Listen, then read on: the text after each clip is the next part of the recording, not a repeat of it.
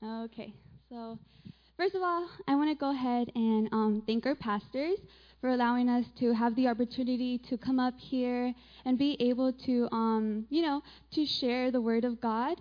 And I also wanted to thank um, Tracy, Myra, and Brother Jay as well for, you know, believing in us as well and also giving us the opportunity as well. So today, our the title of today's message. Um, so we're doing, you know, the every month um, one of us from the board members are coming up here and we're doing getting to know our Heavenly Father better. And so today's title is There's Hope in a Relationship with Jesus Christ. So, okay, so as I was, you know, preparing on this message for tonight, I was, you know, having a hard time thinking of what I was going to be sharing tonight and what the word was going to, what I was going to be bringing tonight. And I kept praying and talking to God and asking Him what it was that He wanted me to share with you guys tonight. And then, like, I finally ended up, um, you know, um, realizing and just knowing what it was that he wanted me to talk about tonight. And um, it is going to be a little bit dark, but I felt like it was something that um, that was put in my heart for a reason, and it's also because of something that happened last year um, here at um, Logos. So last year we had our Thanksgiving potluck.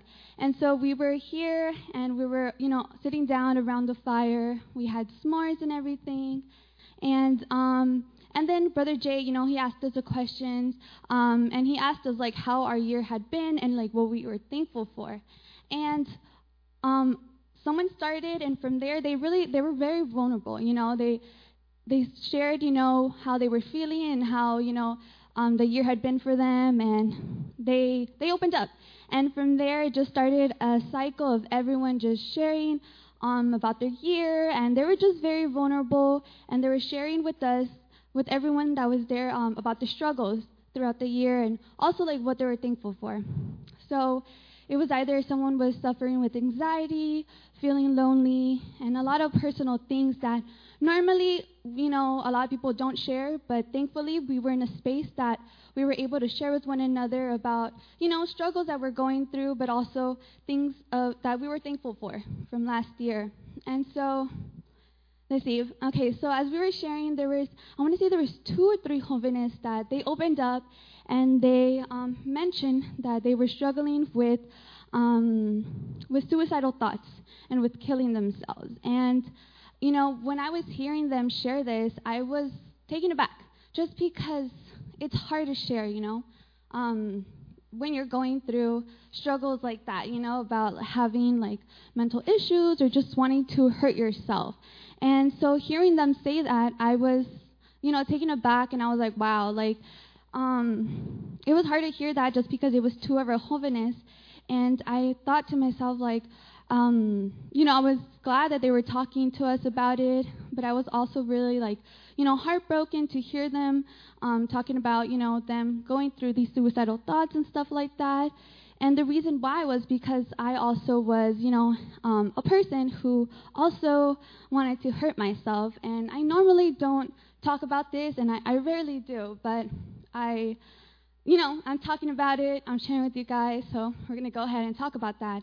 And it's funny because, um, like a couple of years ago, we were going through this book, right? And each of us had a topic that we had to talk about.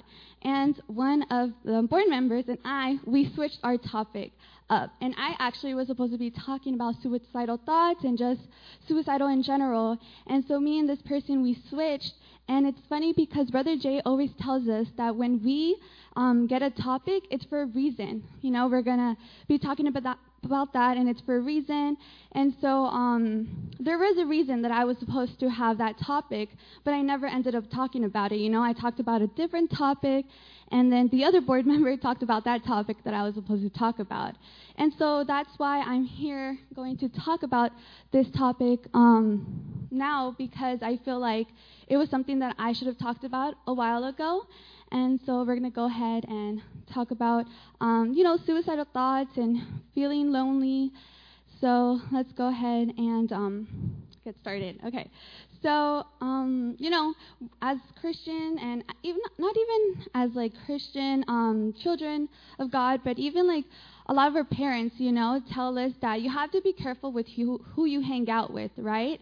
Um, we're always being told that to be careful who we're hanging out with because they can go ahead and influence our behavior. They can influence us in things that normally we wouldn't do. And so by that, you start drifting apart from the Lord, which is bad. So that's why it's always, you know, our parents are always telling us to like be careful who you're hanging out, and you know, like the the saying is like, um, tell me who you're hanging out with, and I know who who you are, something like that, right? So um, in high school, I was hanging out with this person that I met because she was in marching band. So she had just started going to the Warren High School, and I was going there, and she started um, in marching band, and so did I. So it was my first time in marching band. And so we both were in band, we played the flute together, and we even had class together. And so we were inseparable. You know, we were always together. And I start, as I started to know, get to know this person, you know, um, she started to show like a different side of her. And you know, I didn't know about like depression or like suicide at the time, but, you know, after meeting her, you know, I knew that she was going through a lot of struggles and things in her life, or even things that she had uh, that had happened to her in the past. She started sharing about that. And so then I started noticing, you know, like a shift in me as well, and where I started feeling, you know, being put down. I started thinking about like negative thoughts. Um, I started getting this like influence of wanting to like hurt myself and also just wanting to like give up. It was just these negative, um, you know, thoughts that I started thinking about.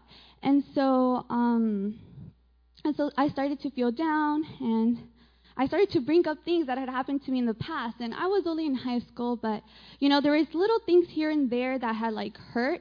Um, that had hurt me and you know i think about it now and i'm like wow like i really like some of the things that i thought about were kind of dumb but at the time they feel like they're so big, you know, because we're only in high school. We feel like we're just a very small person in this big world.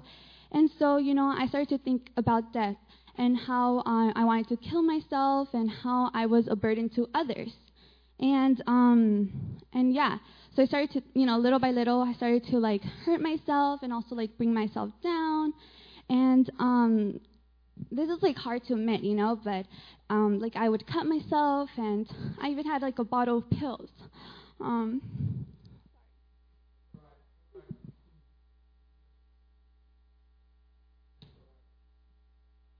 okay, sorry. I even, I even had like a bottle of pills hidden just in case just in case I was ready to, you know, to end my life because I wanted to die, right? Thank you. oh, sorry. oh, thank you, brother. Okay, so yeah, so you know, in case I wanted to, you know, die, I had a, a bottle of pills. You know, I would just collect pills and just put them in that bottle in case I wanted to um, die already. And so, going through this experience, I noticed that a lot of us like to suffer quietly. And I never went to anyone and told anyone about how I was feeling. Not even my parents, not even pastors or my um my the youth leaders at the time. I never went to anyone and I started to, you know, suffer quietly. And I would just um yeah. And so basically sometimes we go through the situations like these and we might go through um something that we act like, you know, we're okay. Um, we tend to, you know, if we're suffering, if we're going through any situations, we tend to, you know, put a smile in front of people and act like we're okay. And we tend to deal with their problems our, on our own, and we tend to depend on ourselves for any solutions that we can come up with. And, you know, like I said, we tend to keep up with appearances and handle our struggles on our own, and we feel like we don't ask for help. And so, you know, as I you know, realized and I, you know, thought about it and you know, we we tend to do this, but I'm going to go ahead and also, you know, talk about why we shouldn't do that as well. But I just wanted to talk about, you know, like some factors that contribute to um, suicide, which it could be like, you know, relationship problems, uh, crisis in the past, um, whether it be like like weeks ago or even like in the past, people have hurt us, things have happened, um, substance abuse, physical health problems, job or financial problems, criminal legal problems, you know, they tend to put a burden um, on us and we tend to just want to give up and not um, keep going, right? But we tend to have these issues really affect us and bring us down, and we feel like there's no hope in difficult situations. And for example, you know, like I was in high school and I was having a tough time, and you know, I was I wasn't feeling good at that time, and I was only a sophomore, um, and I would kind of like compare myself to other people, you know, um, like in band, if there's people who who played better, you know, than me in flute. I would compare myself, but I had just started in band, and so I would put myself down and even compare myself, um, or even like with grades, you know, like if I didn't pass a test, you know, it's like, oh my gosh, like I want to give up now, you know, like I'm done. I'm not good enough for school. I'm not smart, and so I start, you know, thinking about all these lies. But um, one Friday night, you know, we were here for Friday night service, and Brother Jonathan Benacart, he was preaching that night. And I remember, you know, as he was like talking and he was preaching, I, um, you know, I ended up realizing that God loves me and that I am a child of God and He doesn't want anything bad to happen to me. And that everything I was thinking were all lies of the devil and that God was hope and the truth. And so tonight I'm here to remind you that there is hope in the Lord. So sometimes we feel like life isn't worth living anymore. You know, we feel like our problems seem too big to handle and that nobody cares. Sometimes these feelings of despair or apathy can come to us and we tend to think about suicide and giving up. But if God is the Lord of all of that he is, he retains ownership over lives and days that continue. He is only he is the only one who can determine when our service is done, our intended purpose fulfilled. Because we all have a purpose here in this world, it is clear and um, it is clear and it's you know it is in the scripture that we have to continue living our lives for the Lord and that our lives belong to Him and that we're not to end them for our own purposes. And so I wanted to talk about how, you know, God has plans for all of us, you know, and that's why we are here to stay and not end our lives. So um, in Genesis chapter 1, verse 26 to 21, it says, um, God has. Mm, oh, yeah, it's that one. Okay, yeah, so it says, Then God said, Let us make mankind in our image, in our likeness, so that they may rule over the fish in the sea, and the birds in the sky, over the livestock, and all the wild animals, and all of the creatures that move along the ground. And then 27 says, So God created mankind in his own image. In the image of God, he created them. Male and female, he created them. So God has a great plan for your life, and God has created us in his image. And so we have to remember that, you know, He's created us in His image. So never compare yourself to anyone and bring yourself down for, you know, things that other people might be good at, but, you know, you're going to eventually get there, you know, as long as you just continue to practice. And also in Jeremiah 29:11, it says, "For I know the plans I have for you," declares the Lord, plans to prosper you and not to harm you, plans to give you hope and future also in let's see in romans chapter 6 23 it says for the wages of sin is death but the gift of god is eternal life in jesus christ our lord. So god's plan is for life and not death. The bible teaches that both physical and spiritual death are the result of our sin and disobedience to god but eternal life is a gift to those who receive it. Also in john 10:10 10, it says the teeth the thief comes only to steal and kill and destroy. I have come that they may have life and have it to um have it to the full. So, you know, Jesus taught that death and destruction are the work of the thief Satan. And like it says right here in John 10:10 10, is that the thief comes only to steal and destroy. Also in John chapter 8:44 it says, "You belong to your father, the devil, and you want to carry out your father's desires." He was a murderer from the beginning, not holding to the truth, for there is no truth in him. When he lies, he speaks his native language, for he is a liar and the father of lies. so again, you know, God is reminding us that, you know, um, he's reminding us that Satan is a murderer and he's the father of all lies. And the feelings of despair that lead us to suicide are caused by, you know, his lies. And Brother Jay always mentions this to us. You know, Brother Jay talks about how, um, you know, and we're also learning this like in, disi- in discipleship with the board in the back and remnant rising. It's like you know the devil's always like lying to us you know? He's always trying to say that you're not good enough that you know that you can't accomplish a lot of things in life. And you know god is reminding us that you know the satan is the father of all lies but it's in god that we have to believe and know that you know that's not true. We don't have to believe those lies. And that we can do any in any um in christ we can do anything in Christ who strengthens us. And so also Jesus wants us to have life. He said that the thief comes only to steal and kill and destroy. In um, John 10:10 it says um, again, I have come. Um, yeah, it says I have come to that to they may have life and have it to full. And so life belongs to God. It is never our place to take our own life and someone else's life. And so in 1 Corinthians 6, 19 to 20, it says, let's see, 1 Corinthians 6, 19 to 20. Sorry, you guys. I know it's a lot of Bible verses. so it says, Do you not know that your bodies are temples of the Holy Spirit who is in you, whom you have received from God? You are not your own. You were brought you were bought at a price.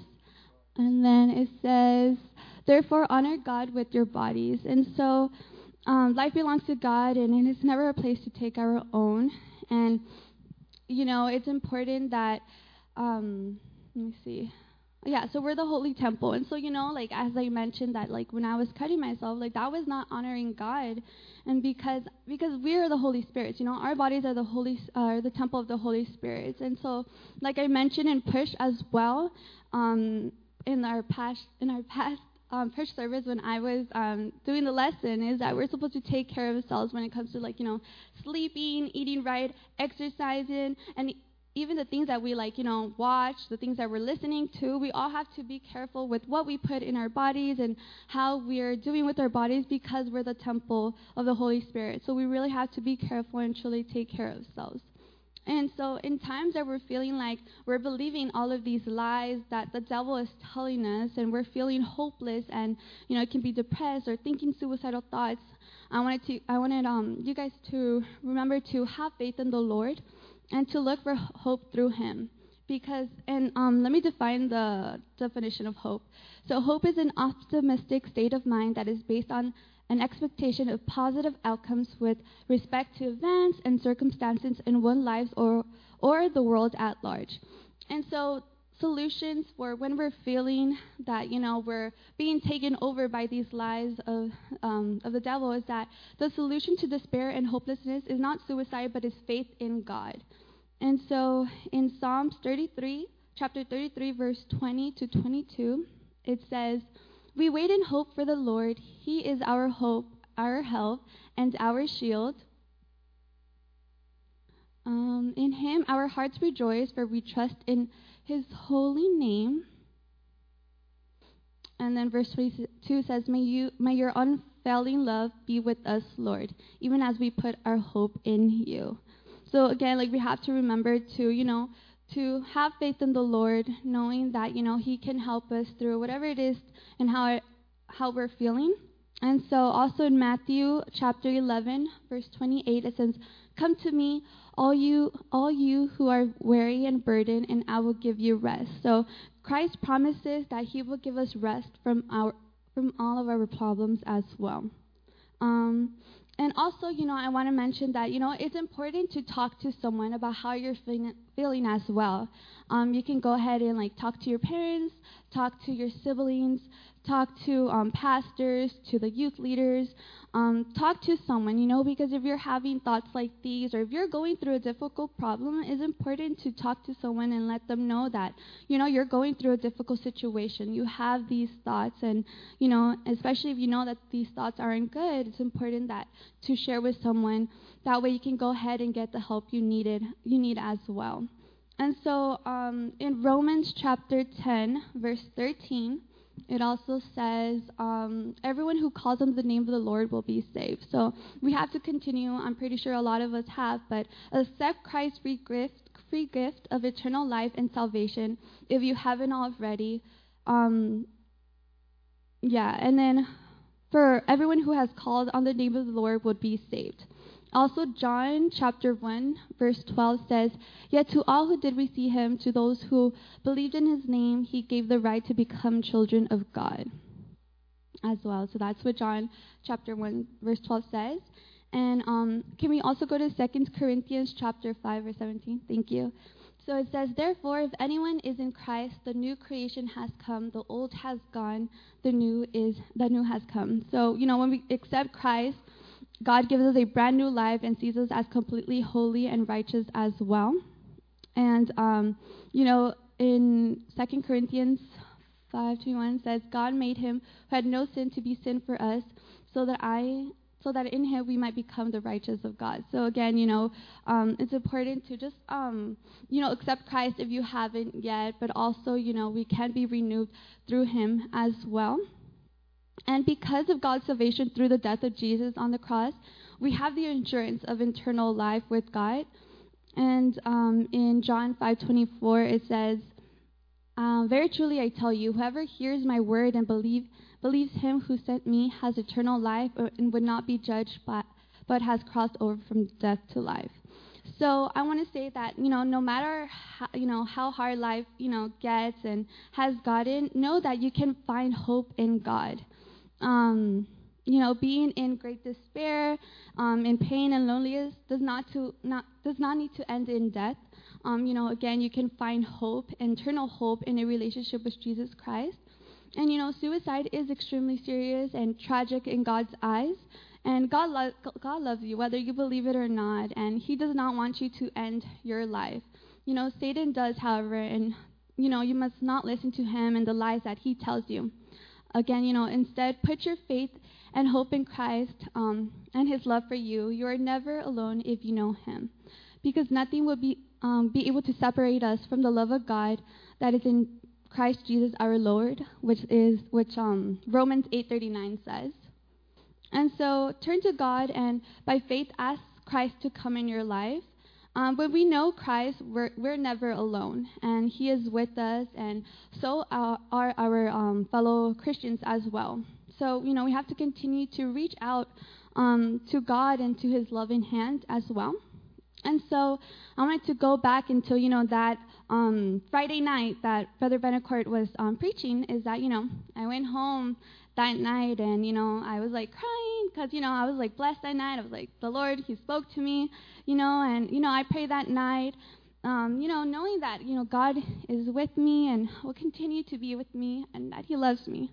And there is no, sorry, there is no reason for me to have to end my life with all of these lies that the, you know, the devil was telling me.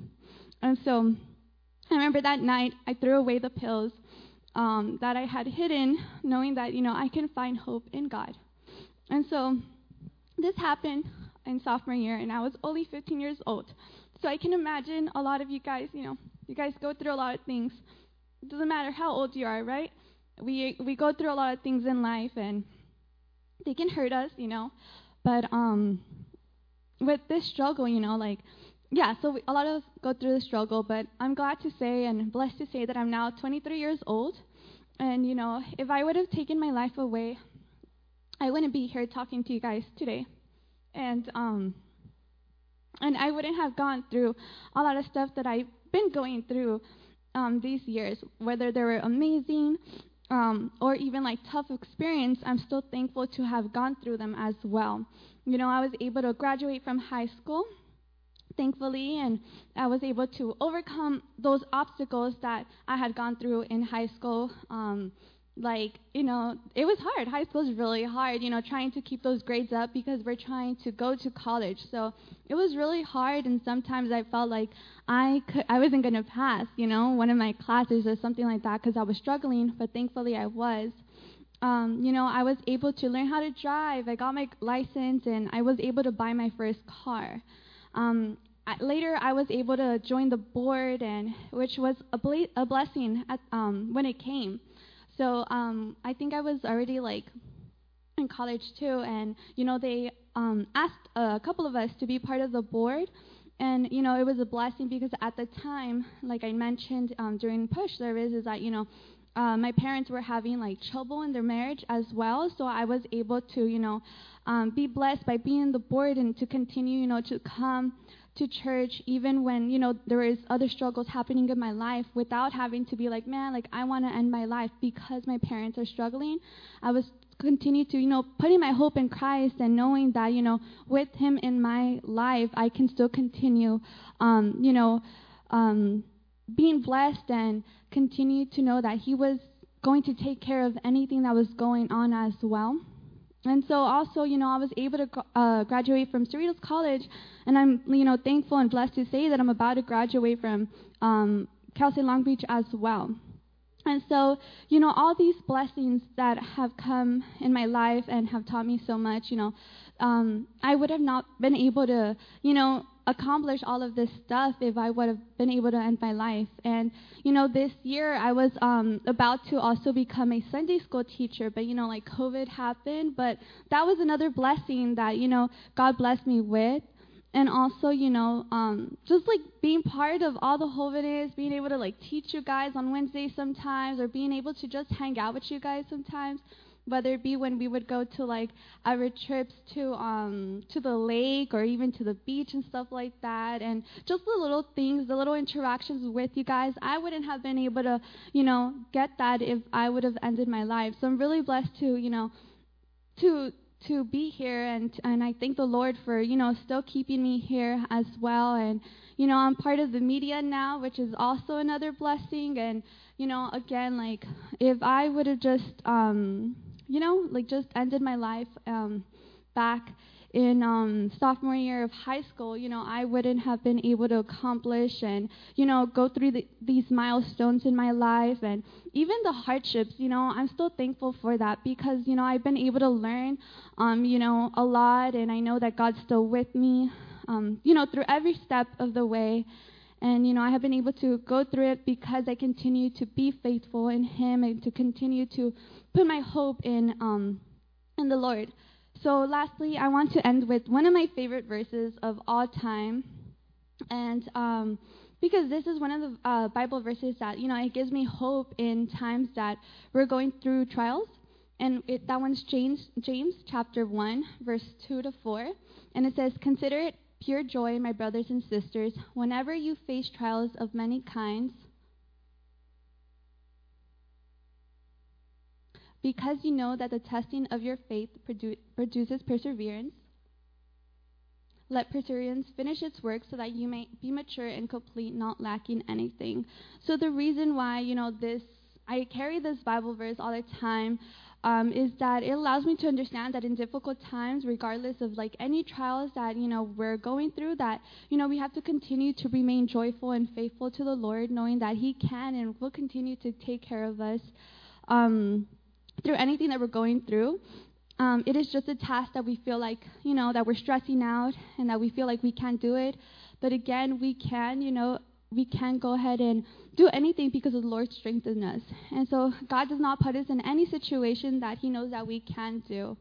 All the situation that He puts us in is because He knows that we can trust on Him and He can continue to push us forward through whatever it is that we're going through. So I just wanted to, you know, remind you guys that, you know, God loves you. There's so many people here that love you. There's never a need to feel like, you know, you need to give up or that nobody loves me, that I'm here lonely um, no, you're you're not lonely. You know, there's so many people again that love you and that they want to see you succeed in life, and you can go ahead and do that when you put your hope in God, and that's why it's important that to remember that. And so, yeah, in the end, there is hope in a in a relationship with Jesus Christ. So, thank you.